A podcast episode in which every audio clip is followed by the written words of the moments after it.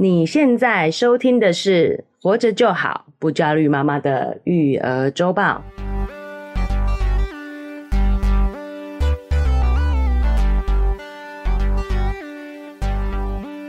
我是营养师肉圆妈，大家好，我是奶舅。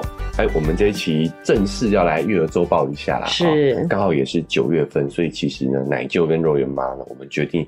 九月都要做一个非常符合这个时间点的专题哦，九月特辑。哎，九月特辑就是跟我们的开学息息相关啊！啊，真的很忙碌哎。哎，原因也是因为呢，嗯、我们上个礼拜呢讲了开学早餐要怎么做嘛。对，哎，就那集收听还不错哦。原来是这个原因吗？哎啊、我想说，我们应该有切中这个家长们的痛点哦。哦，哦也不算痛点，就是我们的需求。需求嘛。对。哦，到底开学了有很多什么需要我们注意的地方？是。啊，那我今天呢，哦的周报内容啊。对，我会分享一些我看到最新的一些研究报道或者是论点啊理论，可以让大家参考一下我们开学怎么样去调试我们的这个心情以及一些方法论。哦，好、嗯，那我先分享一下肉圆开学的时候我的焦虑的心情嘛。哦哦，可以可以可以来。哦，我就发觉很奇怪啊，我是担心肉圆去上学不适应，嗯，可是我怎么问他，他都不跟我讲。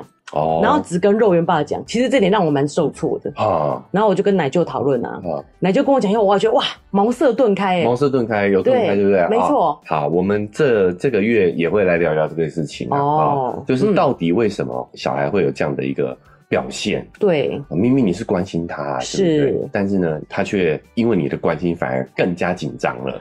啊、你的焦虑还传染到他的身上，对，有点这种感觉，对吧？对，啊，对我一开始是很受伤的，因为我明明感觉好像我跟他感情比较好，他好多事都拉里扎拉跟我说，嗯、偏偏学校的事不跟我说。好。卖个关子，好，我们稍后再来谈，稍后再谈。但是我觉得可以跟大家讲个大方向啦。是，其实小朋友是可以感受到你的焦虑的。哦，所以我们的节目一直在想跟大家分享，就是说呢，你要不焦虑的生活，对，其实就是要从自己开始，先去把这个焦虑缓解掉。嗯，好，你轻松看待这件事情，好，开学这件事情，对，小朋友他自然也会用正确的态度去面对。对啊，我在紧张，他适应不好。对。但是他就感受到那个焦虑，而不知道我到底在焦虑什么，对对不对？我就现在都一直自自己说从容一点，从容一点，奶就给我的二字真言，二字真言啊。对哦，那其实我觉得不焦虑的方向，我们其实也分享过嘛，嗯，就是你要去想一下这件事情的本质到底是什么，对，哦，去对这件事情尽量有一个全面的了解，是。再来就是要去找到这个方法啦，嗯，对不对？没错，找到这些方法，然后最后就是你可以赋予它意义。你要知道这件事情其实是有正反两面的。我们去看好的那一面，嗯，其实就可以减低我们的焦虑。对，所以，我们今天周报也是希望大家呢，可以来了解一下薪资。好，我们是怎么看待开学这些事情的？是，好，对。那在开始之前呢，我们一样哦，要先来跟我们的听众朋友互动一下啦。对，好，哎，我们来请肉圆妈来跟我们分享一下，最近有哪些听众朋友给我们一些反馈。呃，这位是 Zax 妈妈，她 donate 我们五百元。哎呦，感谢感谢啊！哦、去年怀孕期间，偶尔搜寻新手妈妈的内容，就开始期待每周一收听不焦虑妈妈，并且分享给自己的先生、亲戚以及朋友。哎呦。感谢肉圆妈妈，IG 互动真的超级 friendly，奶舅声音好好听，谢谢。身边有位智慧的引导者，真的很幸福。嗯，智慧哦，各位，对对对，谢谢谢，奶舅屁股都翘起来了。也期许自己在育儿方面越听越进步，希望不焦虑妈妈一直。睡下去，睡下去，一直录下去，应该是他应该是笔误啦啊，对，他应该是叫我们录下去，不是睡下去啊。好，睡睡下去也不错，对啊，不睡了就不焦虑了。一直录下去到肉圆大学毕业。哦耶啊，这也是我们的目标了，对不对？没错，是。我们那时候是说录到十八岁啦。是吧？哦哦哦，他帮我们再延长，他还增增加我们的这个 KPI 了哦，希望我们再多做四年这样。哦，我们看情况，看情况，对啊，应该是可以，应该是可以。每个阶段都有每个阶段的的这个想要讨论的事情，是没错。像我们这这阵子想聊开学，其实真的也是我们自从我们自己的需求出发。对，明明把学小孩送到学校去，我应该轻松了，你知道吗？可是那个忙碌感，那个焦虑感，哇！好忙啊，点不一样了。对对对，焦虑有点不一样。嗯，好，所以这周啦，我们就针对这个点来好好聊聊几个家长可能会比较焦虑的问题。没错，大家拭目以待。是，另外呢，在我们的 Apple Podcast 有一个五星好评，它的名字是 W H X H E D B B X。哦，好像 KKBOX 的感觉。对，它的标题是“秋哥会回来吗？” 给我们五星好评哦。哦，有五星就要给他谢谢哈。他说还是想念秋哥，未来真的撕破脸了吗？还会回来吗？好像不同时空的事情哦。对对对，有些听众可能会觉得莫名其妙啊。对，但是这是属于我跟他之间的暗语啦。哦，是，所以，我跟这位听众朋友说一下啊。对，呃，我还在，我还在，嗯，好，但是你要懂得通关密码，嗯，哦，通关密码就是你在各大 podcast 的平台是搜寻我的那个名字就可以了。是秋天的秋。关键就在于你是秋天的秋，哎。哦，你你打那个秋呃姓名的那个秋，哭不是哭了哈，哎对对对，你打姓名的那个秋就不对了啊，要打秋天的秋就可以找到我了啊，好不好啊？通关密语告诉大家啊，好，以上。以上。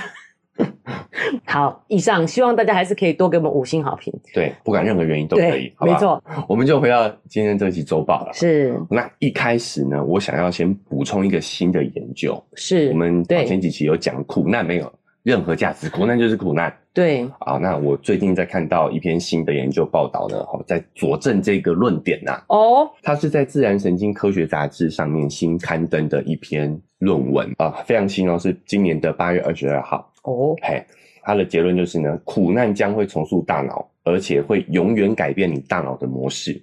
是，首先这个研究发现哦，环境逆境就是一些会给我们产生压力、痛苦的事件啊，嗯，或者是环境，是导致精神障碍的重要风险因素。嗯，而且这个创伤事件呢，在二十五年后还可以在大脑里面观察到，也就是说，这一些苦难对我们大脑的改变是可以持续到我们二十五岁的时机的。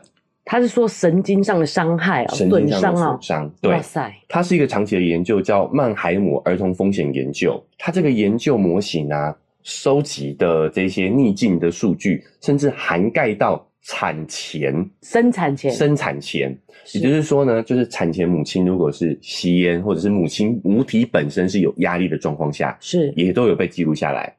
哦，你说对胎儿的影响，对胎儿的影响。现在在这个受试者是以前在肚子里的那一位。对对对对对，所以这是一个非常长期的研究哈。好，包括你出生时期的风险，比如说难产啊，或者是好有一些早产的状况，这个有时候也都有记录在里面。嗯，好，那还有产后期、产后护理。是好护理这种水平比较低啊，或者是不良的家庭环境啊，是或者是儿童的创伤事件、压力生活什么，都有被他记录下来。然后在被这些记录的受试人员二十五岁的时候扫描他们的大脑，发现他的大脑多个区域哦，都跟他小时候的创伤是产生关联性的哦。甚至他们研究人员到最后都同等出来说，我可以根据你过去的经历，是遇到哪些创伤哦，那你大脑有哪些地方应该是有受损的。都可以去做推论的，哇哦，对，所以他们已经，这已经算有点像有一个足迹耶，哈，对对对对对，好，重点是他们观测到了这些损伤呢，是。到了三十五岁的时候都还存在。哇，比如说，就像我们的伤疤一样，哎，其实脑袋里虽然我们看不到这些苦难造成的这个伤疤，都一直在。对，好，所以第一个呢，也是想要回溯一下啊，我们回顾一下我们苦难那一期，是，就是要告诉大家，我们对于苦难喜欢给它上一个价值，喜欢去提高它的意义啊，是这个习惯真的是要调整一下了。嗯，好，没错。为什么要再提一次呢？就是，哎呀，上学对小孩来说也是个压力事件。对，奶就真的很理解小孩，像肉圆妈自己就一直也开始在就是思考这件事情。嗯、比如说练字，我觉得就很苦，嘿，但是现在就开始在要求小朋友这件事情。对对，好，那这个东西呢，其实也是会给他造成压力的。这个压力可能会对大脑是有产生永久性的影响的。我觉得肉圆老师还是有经验的，他会给赋予他意义。嗯、他说：“哇，这个名字要跟着你一辈子，是不是要把它写得很漂亮？”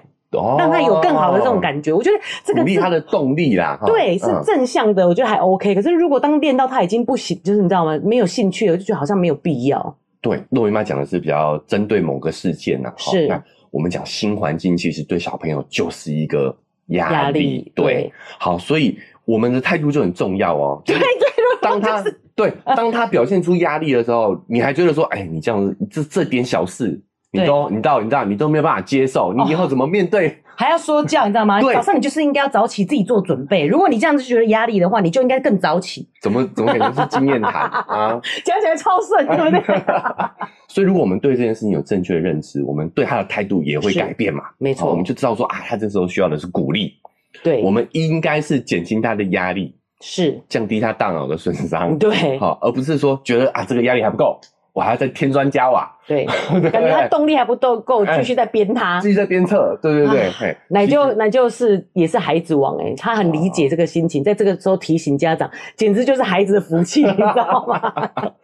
而且就像我们讲的哈，我们能够抗压，是因为我们大脑皮层是发育比较完全的，是，所以我们可以想的比较长远。对，我们会知道说啊，你现在苦一下，未来会有甜头。是，但孩子尤其是小一啦，我们肉圆才刚上小学嘛，是，他这方面的能力是还不够完整的。嗯，好，所以就像我们在那一期说的啊，苦难对现在小朋友来说就是纯粹的苦难，是，就是会让他造成压力，会让他大脑损伤的。嗯，好，所以讲一个新知来佐证我们之前的观点之外呢，哈，也是要再次提醒家长们。就是适当的帮小朋友去消除他们这个压力啦，哈，他们给自己的压力就绝对是足够的了。嗯，没错，我觉得奶舅这个提醒很好，是因为我们真的华人社会很赞颂这种苦难，对，比如说就是连养育小孩，你连轻松都会被其他就会惹意，或者是你自己都要想要假装自己很苦啊，嗯、就是。譬如说我要出门干嘛，我也觉得说我用走路没有问题啊。那就说你 就搭 Uber，你就搭 Uber，就是连这种事就会觉得说自己有点苦难好像没关系，但是奶舅都会强调说，你其实就连在育儿当下，你就应该要感到轻松愉快的，对，你才有办法持久嘛，嗯、是，你才有办法快乐嘛。另外就是奶舅说小朋友没有办法去预估这个。未来的这个嗯。事情，我就觉得刚好弟弟这件事情，我觉得很有趣。怎么说？就是问他说：“你要吃饼干还是吃冰棒？你只能选一个。欸”但他眼前是饼干，他就先选饼干。啊！就肉圆拿出一支冰棒以后，他就崩溃，你知道吗？为什么？哎、欸，你自己选饼干的，他连这样都没办法预估，对不对？他没办法想象说吃冰棒的感觉。这个是很正常。他目前就想吃饼干，吃完以后还崩溃。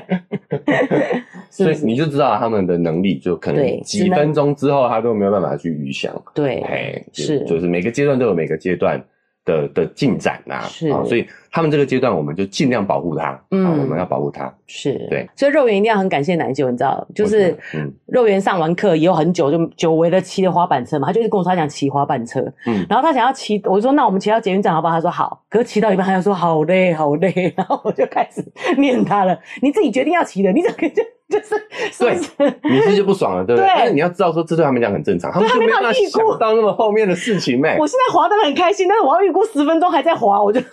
没，他没办法，他没有办法想象，真的，小朋友真的是，这是能力上的不足哦，对，他就是没有发育到那一块哦，嗯，不是他故意的，真的不是故意的，对啊，好，又被我念，好，好，所以我们不要徒增他压力，要多一点理解哈，多一点理解。有，但是啊，肉圆妈进步了，回程我就直接搭 Uber 了。啊，对，我没有说你自己决定要骑车的，你回程一定要给我再骑回去，我知道他真的不行啦，我就直接搭车了。对，好，所以再次提醒大家啊，苦难就是苦难，有时候我们是逼不得已要去承受这些苦难的，所以只好转念想一下一些，就是对，就知道给他上价值啊。但其实有时候它就是单纯的苦难，嗯，我们不需要更多的苦难，对，啊，来不鞭策我们，对，哈，所以好，尤其是对小朋友来说的话，啊，我们适当的要去帮他调节，而不是再给他增加心理、增加压力了啊。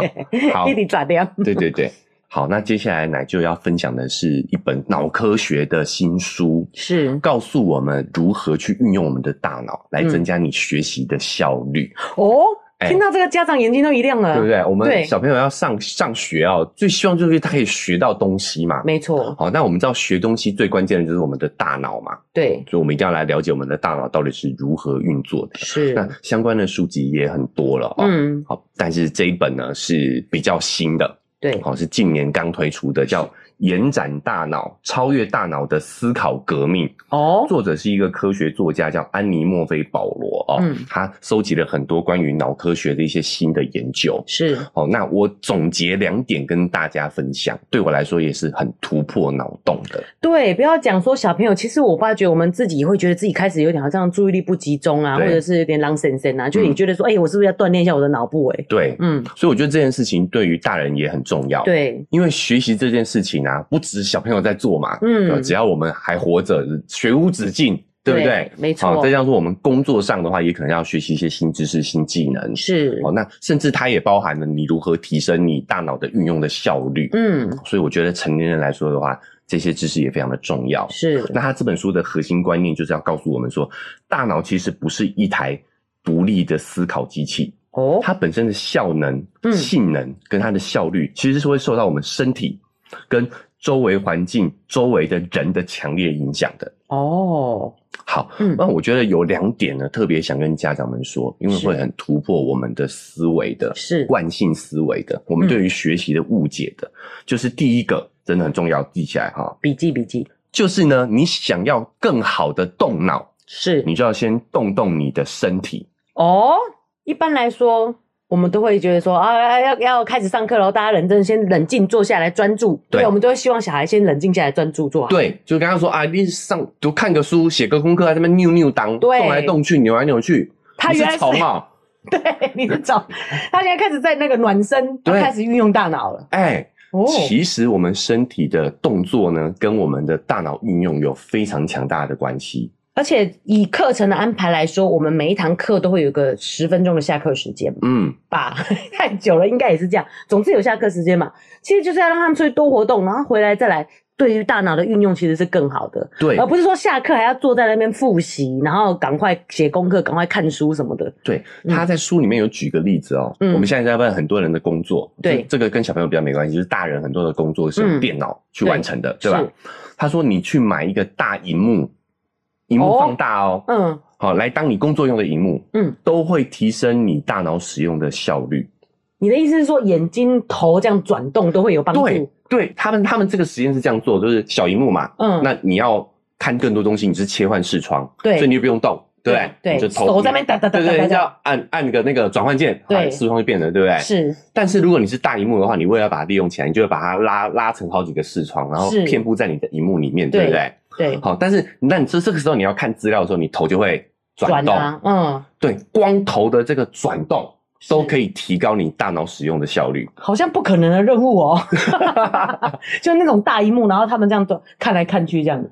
我现在想到最可怕的就是，难怪我们现在人用手机头脑就是在放空，对，就是一直盯在这个，盯着荧幕在那边看看看，对对对，嗯、好，所以要动起来。哦。好，研究发现呢，光是你站着工作或者是学习是。都会让你的思维敏捷很多哦。有有一项实验是让放射科医生检查 X 光片，好，一个研究是在研究放射科医师在检查 X 光片。嗯，坐着的医生找到了八百分之八十五个异常，这么科学的一个。但是站着的医生呢，找到了百分之九十九。哦，你看这个提升的效率。欸所以你就在玩说左边的图跟哪右边的图哪个不一样，说你应该站着玩，你就找得到全部了。每次他说有五个，我都只找到三个，有没有？差不多这个意思。哎哎、不是罚站哦，大家家长不要误会哦，以后小朋友都给我站着写，没有，没有，不是这个意思哦，是因为你站着的时候，你的动作就会。大。增加，嗯，好，不是要你在那边罚站哦，是因为你站着做事的时候，你自然而然就会增加很多的动作。有啊，你看那个影那个影视剧啊，他们如果在看片子 X 光片的时候，站着的时候就会这样动来动去，拿着透光啊什么这样子，对，就会有动作。它是有讲原理啦，原理就是这个动作其实会增加你跟这个知识，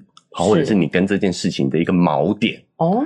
锚点，你这个动，你做到这个动作的时候，你念到这句话，嗯，它其实是会帮帮助你结合记忆这件事情的，哦、有，有连结啦。你觉得这个动作跟这个有关系？这样对对对对对对。那所以难怪自己要假装老师教一下，你可能就记起这件事情来了。哎，就有一个动作的感觉。对，好，比如说为什么我们在演讲的时候，嗯，讲话的时候，或者是老师有时候很喜欢做手势，对，对不对？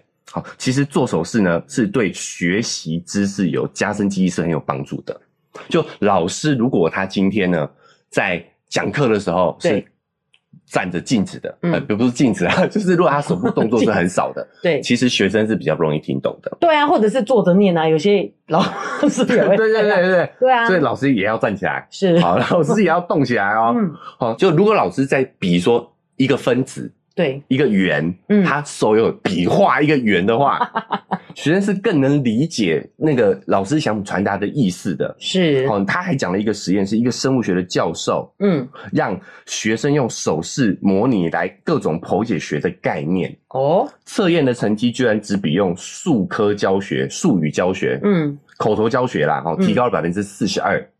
你说加动作的意思？对。在你的教学当中加入动作呢，就可以提高你学习的效率。所以，其实对于我们大脑来说，坐在那里不动，并不是最自然的状态。嗯，人的最自然的状态其实就是动来动去的。的嗯，对。所以当你要不动的时候，其实是你的大脑的前额叶皮层要不断的对自己发出“不要动，不要动”的指令。是，所以你的大脑就是浪费了在这个地方，而没有放在学习专注上头。尤其是小朋友的前额叶皮层还没有发育完全，嗯，这对他来讲是更难的，他需要花费更多的专注力、更多的注意力在这件事情上头，他才有办法保持静止。哦，这真的是脑洞大开！我们自己已经活这么久，没有想过，对，你静止不动的时候，反而是你的脑袋要一直告诉你说不要动，不要动，不要动。对，而且这么说就可以解释为什么小孩真的是停不下来。没错，前额皮层还没有发育完全，他就没办法一直让自己静止下来。对，好，那延伸来说的话，还有一件事情就是说呢，你会发现有一些在职场上的观察，就是效率越高的人，越聪明的人，他的桌子、他的办公桌是越乱的。对，为什么你知道吗？为什么？因为这会让他在工作的时候要找东西，就会干嘛？动脑，动起来。哦，对，嗯，他要拿东西的时候，手一伸，会动，对，他就会动起来。而且他要思考那个东西到底放在哪里。对，好，所以如果你是从事创意类的工作，越乱越好，你的桌子是越乱越好的，因为当你在移动的时候，你就会帮助你的大脑也跟着动起来。那你就讲的超级认真那个表情，我都想说你是不是帮自己找开脱的借口啊？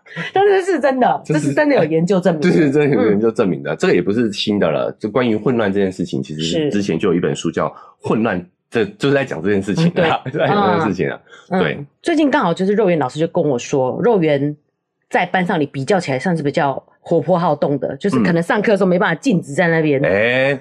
那我就觉得，哎、欸、这不是蛮正常的吗？而且我觉得他那就是充满好奇心的感觉啊。对，对啊，为什么其那为什么其他小朋友可以这样子正的坐着？哦，他们的专注力，他们可能已经被训练成说专注力会分一部分在自己的这个静止上面。哦，哎、欸，我觉得这个是真的是蛮大的陷阱的，嗯，因为我们大人这么认为，觉得乖乖坐着才是好的。对，然后所以小朋友就知道说，哦，那我要坐着，我要坐着，我要坐。他脑子其实一直在想这件事情，是。因为大人的要求，对，所以把他训练好了。对，哇，嘿，所以动起来，其实代表你的大脑才有动，才有在动，对对对？对，才有在动。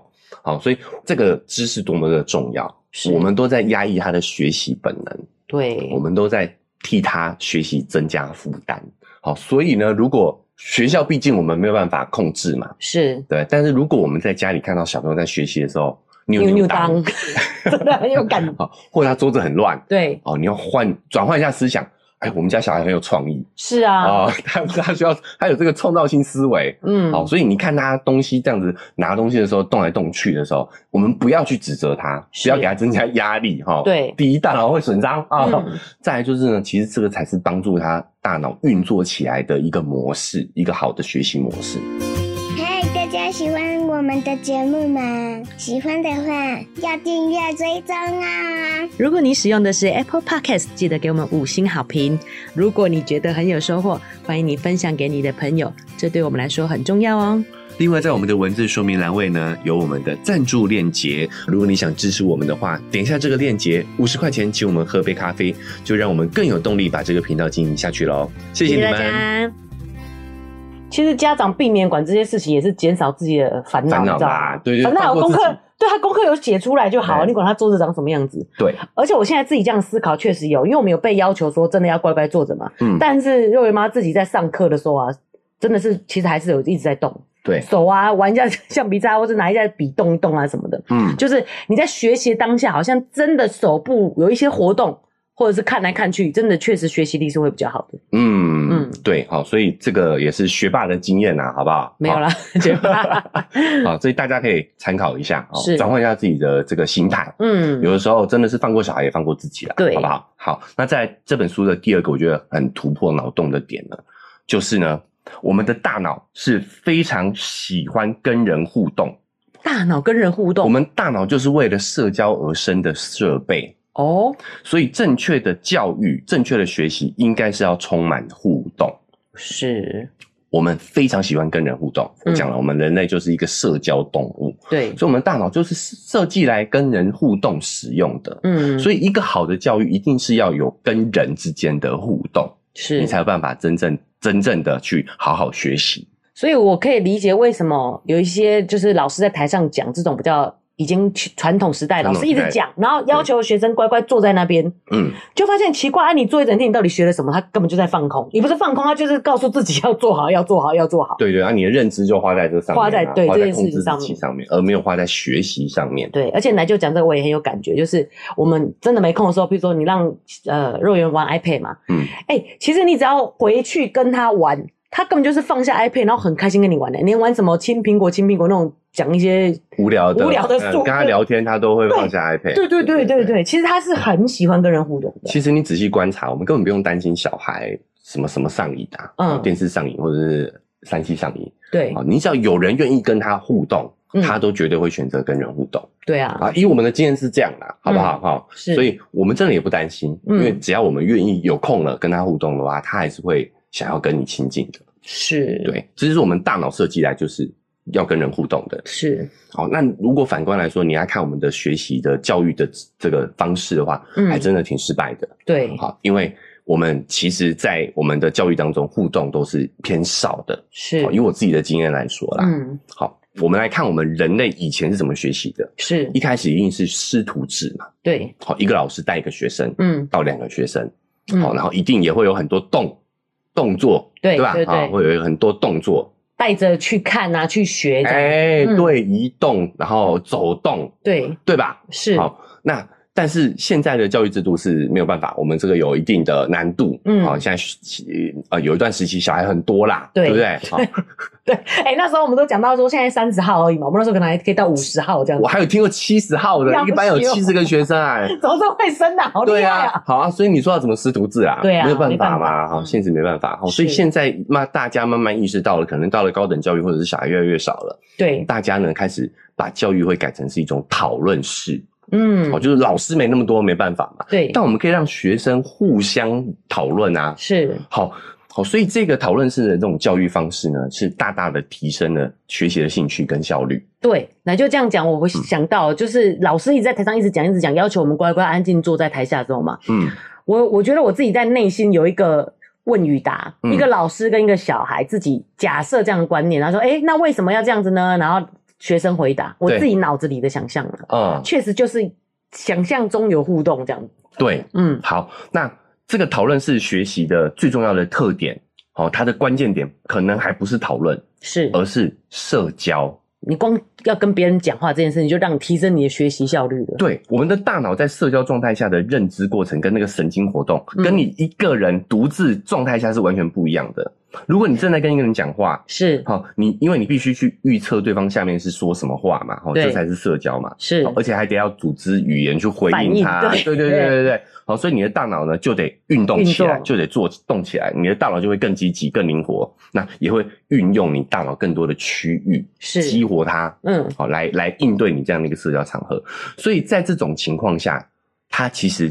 呃，就跟我们动起来一样的，是它会让我们的这一段学习经验有更多的连接，有更多的锚点，嗯，会帮助你的记忆力，帮助你思考，帮助你未来调取这些知识。哦，哦，就是那一天我跟你在讲什么什么的那件事情，对，有互动的时候，你就会记得特别清楚。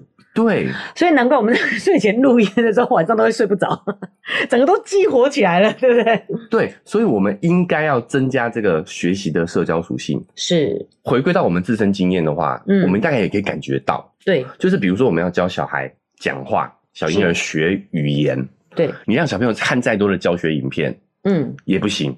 最好的方法就是让一个大人在旁边，结合眼神跟动作，哦，互动去教。哦是，你会发现小朋友他不会去学电视上的人讲话，嗯，他会学大人真人讲话，真人的互动，对，嗯，好，那其实不止大人嘛，就像我们家里是有大宝跟二宝的，对，哦，有这样的讲法，对不对？嗯，好，那如果你让大小孩去教小小孩的话，其实对大小孩也有好处。哦，真的吗？有研究发现呢，头胎儿童就是老大啦，哦，的智力平均会比弟弟妹妹高二点三分。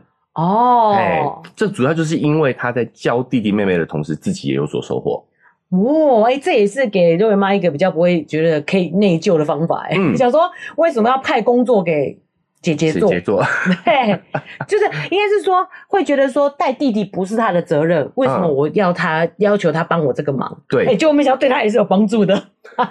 所以其实这个延伸到整个我们的这个呃学习生涯都是合理的，是，就是你要怎么样验证自己是学会了，对，就是你可以清楚的教会别人，就代表你真正学会了。是，其实有的时候奶舅做这个频道啊，对的主要原因也是因为希望自己再整理再讲一次，对，我能够讲清楚给大家听，代表说我这个知识才是真正掌握了。你好任性哦，哎，我也是有点自私的，好不好？自己学，自私就是最大的无私，是，无私就是最大的自私。嗯，好，那所以有很多。其实学校也有做相关的实验，就是让高年级的去辅导低年级的学生，让学长来带学弟。嗯，那很多的研究都表明呢，就哪怕这个高年级的学生，这个学长哦，自己都有学习困难哦，这个不懂，都都不懂啊。嗯，但是这个辅助的活动呢，都对他有帮助，他的学学习成绩会更好。甚至上学的出勤率都会因此而提高，所以他的升学率也会跟着升高。哦，哎、欸，我现在在想，其实不管怎么样，你要讲跟学弟妹讲话，你一定至少得就先组织了，以后再说出来嘛。对，光这次就很训，就很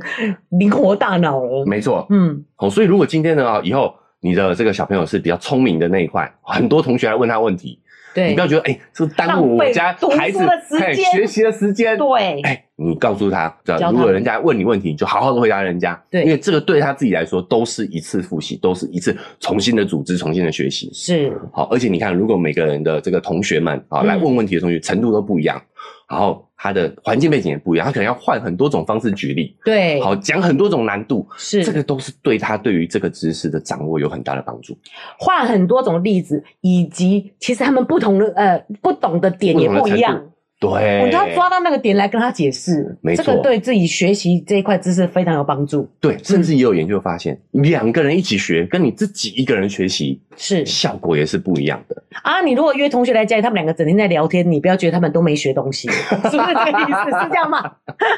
呃，还是要注意一下内容啦，哈，就是重点还是要放在学习上头啦，啊，对不对？就既然是讲来学习嘛，玩可以，我们可以另外去玩。对对对，把时间要分好。对，要分好，就也是有可能也是因为。我们没有去做这个规划嘛，他们就只好把这个学习的时间拿来玩。是，就如果你有把它规划好，说我们学习好多久时间去玩，嗯，哦，他们可能就可以把时间专注在学习上。先学，对对，就他大人还是要去做好，帮助他们去做好这个规划。嗯，是。好啊，那如果你就要让他把学习时间占满，他都没时间社交啦，那他当然就是只能在学习时间里面偷一点时间社交嘛，嗯，对不对？对。好，那如果有同学来，两个人在那扭扭当。哎、欸，其实是在代表说他们大脑正在什么？正在哎，正在运运。作 所以为什么我们之前讲小朋友玩就是在学习？是，然后玩的时候一定是在动，一定是在社交。对。那在这两种状态下，都对大脑的运作是非常有帮助的。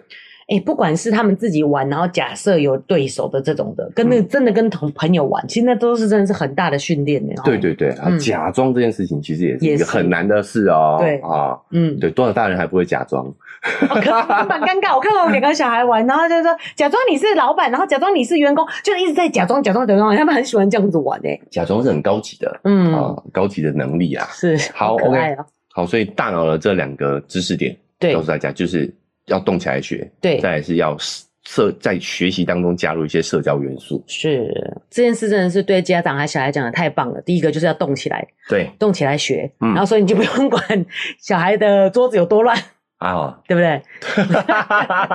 就不要管他了，他他就会动起来学。也不要管我桌子有多乱，好不好？啊、哦，我的 家长也听一下，家长也听一下。第二个就是要跟小朋友，呃，他们要有互动式的学习。嗯、所以，如果譬如说刚好有二宝的两个，他们互相在学习，其实对大的也是好的，对大小的都是很好的，嗯，对不对？对，没错。嗯，好。最后一则呢，也想跟大家分享，也是呃蛮新的一本书里面的观点啊。嗯，好，就是有一本二零二三年七月十一号刚出版的新书啦，叫《医学的随机行为》哦。哎，它是用一个自然研究大数据的方法来探讨很多现在医院、嗯、医学治疗的盲点呐。是，好，那但是虽然跟我们今天聊的好像有点不太相关，对啊，它但它当中有摘要一则例子哦，是让我觉得。值得跟大家分享的。是，那这本书有两个作者哈，一个是医学专业的，他是哈佛大学医疗保健政策跟跟这个医学教授，嗯，同时又是波士顿麻省总医院的职业医师，也就是说他有理论，然后又有行政的，的哎，行政经验之外呢，又有实际职业的经验。嗯，好，那另外一位作者他是经济学的博士，那又是哈佛大学医学院的医疗政策研究员。嗯，所以两个人呢，在医学相关都是有经验的。是，好，那也对呃数据研究有非常充分的这个理解。嗯，好，所以他们就整理了这些数据之后呢，好，有分析了很多医疗上的问题。嗯，但有一个问题，我觉得特别应该提出来跟大家分享，也是跟现在家长面临的状况息息相关。他们从这些医疗数据做过研究之后，发现小朋友的出生月份，嗯，居然会大大影响他整个人生跟他的学习历程。哦，是星座相关吗？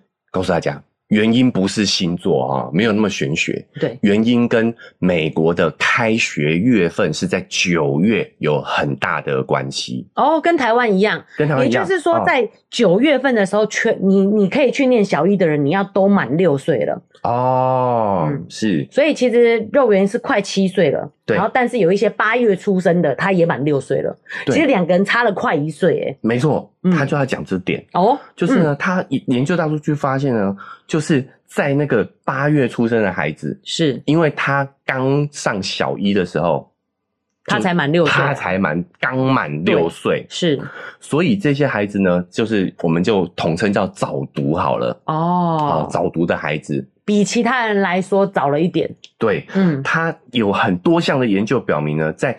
学校报名日期之前卡线出生的，就比如说九月开学，他是八月出生的，对对，这个对于小孩来说是一个非常不利的因素啊？为什么？这些孩子被诊断出更多的多动症跟智力障碍哦，比例会变高哦。就是我们现在其实也很流行，也不是流行，就是那会有老师觉得说这个小孩有过动倾向，你去做去给我去做那个评估，对。对，好，那还有更多的被诊断出抑郁症，在未来啦，嗯，哦，那他们学校生活可能会更不愉快，他们的自杀率更高。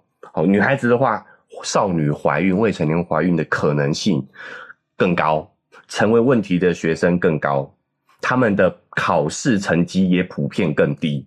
来就讲这个好沉重哦，这个对对未来影影响非常大哎对，意思是说，就是统计出的结果，就是这一群人在未来发生这些事的几率是更高的。对，就拿肉圆妈刚刚讲的过动症来说，它的诊断是有很大的主观性的。嗯，其实小朋友坐不住、爱闹、不听大人指挥，对，有一些是真的有一些过动症状，对，但是也有可能不是。哦，对，就因为小朋友多多少少都会有这样的一个表现嘛。嗯。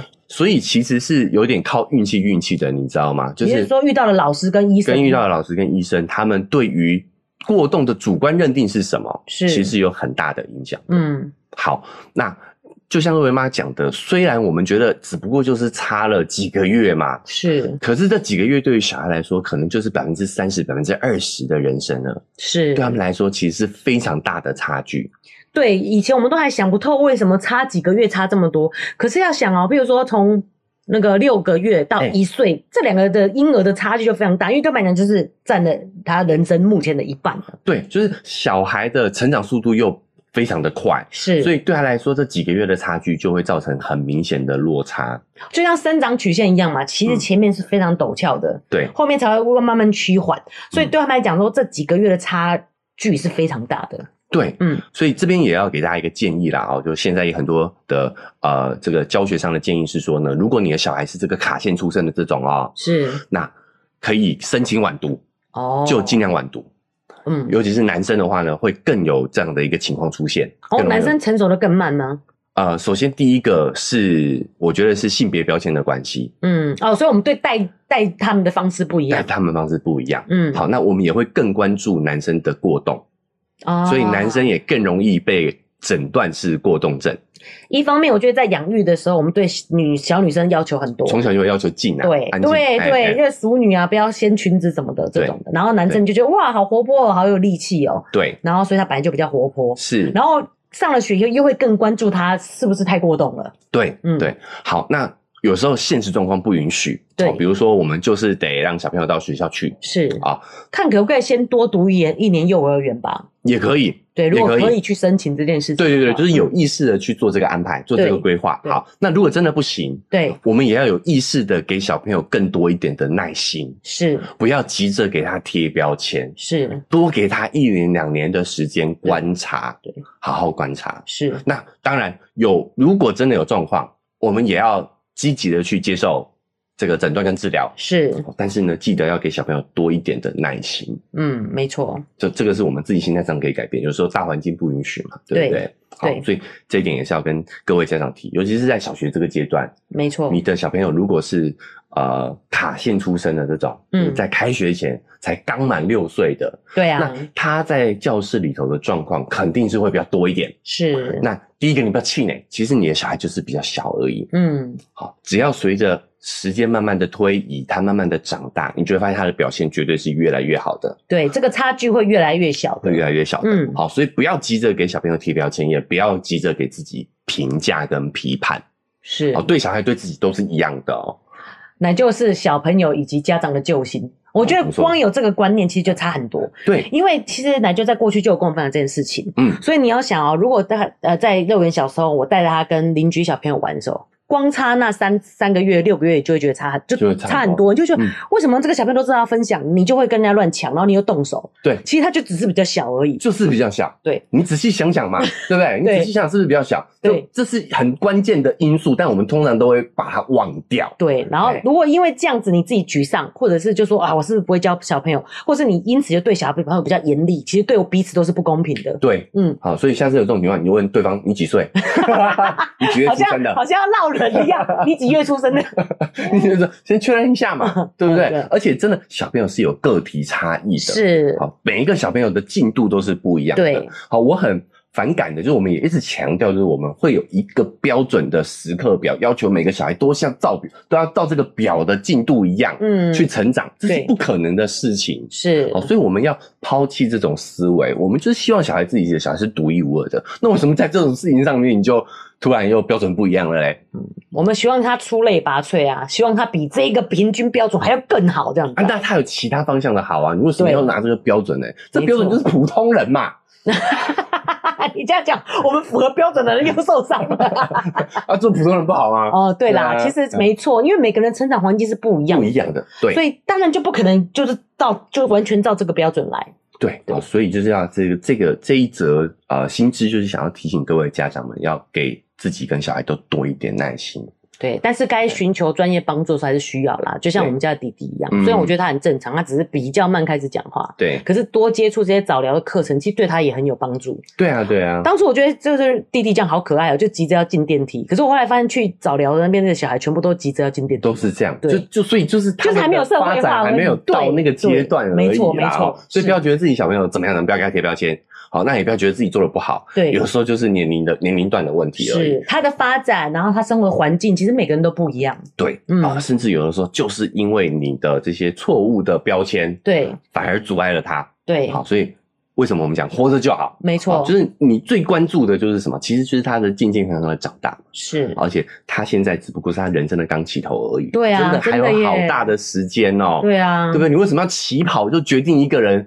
这会不会会不会跑得赢？会不会跑得到终点嘞？嗯，后面还很难说啊，是对不对？而且我们前研究还说过嘛，动起来学习力才会好，说明他只是在学习而已。对啊，对对对对，不要贴说过动的这个标签呐。是，别轻不要轻易啦。好，那我们还是多去接受专业的评估，是好，甚至多几个评估，我觉得也都是比较。呃，一个保险的做法，没错，好不好？我们就是一样，要对给自己跟小孩多一点耐心。是，好，所以今天跟大家分享的几则，对，好一些这个新的研究、新的知识，没错。那其实有些蛮多都是老生常谈的，对。其实早读晚读这件事情也一直都在讨论嘛，对不对？好，是。那至于苦难这件事情，更是大家都也有很多呃不同的观点。嗯，好，那大脑这个事情的话呢，我觉得，诶这这些点其实也不是第一次听到，是这些作者也都是把现有的知识去统整起来，整理一些啊、呃、理论告诉大家，是好，所以也是给大家做参考。嗯，好，第一个就是我们如何正确的面对小朋友开学的这些挑战。对，我觉得第一个就是帮助他去解除、降低他的压力，而不是再增加他的压力。是，对啊，没错。再来是给自己跟小孩都多一点的耐心。对，好，再来第三点呢，就是。学习其实是要动，要社交，没错。我们要想办法把这两个结合到他的学学习里头。难怪我觉得我们每次录完以后，瑞妈都是收获最多的啊，思维的改变啊，然后以及态度上的改变啊，因为这样子对谈以后是最有效果的。哎，对于大脑的一个学习。所以，所以，好，所以这些理论对大脑你是很有帮助的。对，好，比如说你工作，你也可以改变一下自己的工作环境。是啊，然后啊，买个大荧幕。现在荧幕也没有很贵，现在荧幕很便宜。但但我觉得奶就要讲，所以你要把这个资讯分享给其他的爸妈。没错，好，这很关键，是对，尤其是越多人知道这个呃观念的改变，就会越快。是对小孩也好。哦。对，因为你会发现，我们聊了这么多大环境，我们是没有。没有力量的，我们是没办法改的，没办法立即改变，但是自己是可以的，好，自己跟孩子是可以马上去做出调整的，是，但大环境不行，嗯，大环境的改变就有赖于大家多多分享我们的节目给其他人。我觉得，我觉得是有进步的啊，哎，过去大家都觉对于早读还是觉得很自豪，哎，就是明明是下一届的人。比如说九月二号出生的，嗯，他他就硬要先先读，哎，以前是抢先读，我们都喜欢赢在起跑点啊，都要先学先读啊。其实这个真的也不是新研究了，嗯，九零年代有一本书叫《艺术》，他就有讲到了，就是也有作者去观察大联盟打棒球的这些明星球员，是大多都是晚读的哦，因为是。比较成熟的那个，对，就是当他开始打球的时候，他就是体格、体力上碾压其他人嘛，嗯、所以他一路以来都是都是强棒强投啊。对，所以那个心态，然后那个练习也是都会影响他的未来的发展的。对，所以这真的都是老生常谈，嗯、只是有一些新的研究数据来佐证这些观点而已。是，好，好，所以也是让大家参考参考。对，好，好，那因为时间的关系呢，我们这期周报就先到这边各个段落啦。对，所以还是要提醒大家，不管你是用哪一个平台收听的，记得追踪加订阅，才不会错过我们之后关于开学这个议题的讨论分享。是。那瑞文妈是自己是觉得，哎，减低减缓焦虑很多了啊。如果大家也有这样的感觉呢，欢迎在 Apple Podcast 或 Spotify 给我们五星好评，然后告诉我们，然后是不是也有舒缓了一下你的开学焦虑，好不好？好，那如果你真的觉得很有帮助的话嘞，嗯，好，麻烦帮我们把这期节目分享出去，让更多人听到。对。好，那如果你真的觉得这个帮助太大了，我一定要给肉圆妈跟。那个奶就实质的鼓励，是可以点一下我们文字说明栏位有一个赞助的链接，对，五十块、一百块，请我跟肉圆妈喝杯咖啡，我们就会更有动力把这个频道经营下去。让我们喝杯咖啡，减减缓一下 焦虑，对，放松一下。好，那我们社群平台肉呃，脸书是肉圆成长记录，IG 是肉圆妈的育儿日记，欢迎加入社群平台跟我们更及时的互动。那以上就是我们这期节目喽，大家说再见，拜拜，拜拜。